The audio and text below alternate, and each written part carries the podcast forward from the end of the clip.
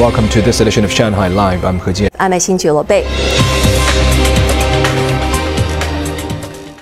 With demand soaring for food deliveries, retail grocery chain Hema Fresh is recruiting temporary workers from restaurants to tackle a personnel shortage. Zhang Yue has the details. A Hema Fresh store on Huajing Road in Xuhui is busier than usual. With several lockdown residential compounds within one kilometer of the store, the company sent workers from other outlets to ensure customers would get their orders. The store's manager said they have three times the staff compared to normal and that they extended operating hours to meet demand. At another Hema fresh store on East Gaoke Road in Pudong, nine people were hired to deliver food under the grocery chain's shared labor plan. The store said at least 10 more are needed to meet demand. Uh, Many of our employees in charge of sorting, packing, and delivering orders are still in lockdowns, causing a workforce shortage at our store. The store said many of the temporary workers have jobs at restaurants, which have been banned from offering dining services. The pandemic has had a huge impact on restaurants. I saw Hema Fresh was recruiting temporary workers, and I was looking for a job. The income is stable. More than 300 people have applied to join Hema Fresh's employee sharing plan, which the company launched nationwide when the pandemic started back in 2020.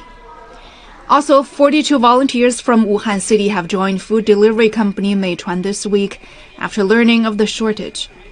24-year-old Deng Yi started sorting seafood after arriving in Shanghai yesterday.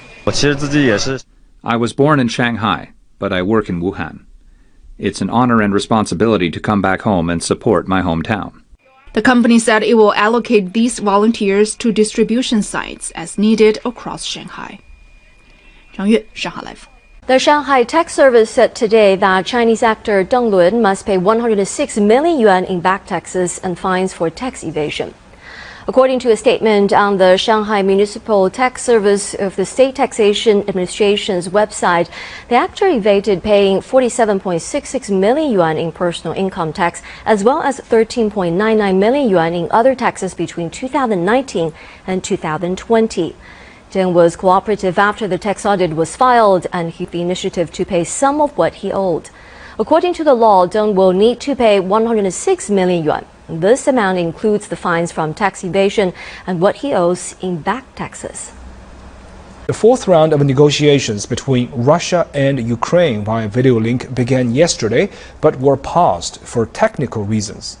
Ukrainian President Volodymyr Zelensky said the talks would resume today. Lei Shuran has more. The Ukrainian delegation said the negotiators require additional time for preparatory works and clarification of specific definitions. The office of the Ukrainian president stated that a peace agreement with Russia could be established within one or two weeks at the earliest, and at the latest in May. Russia has not responded.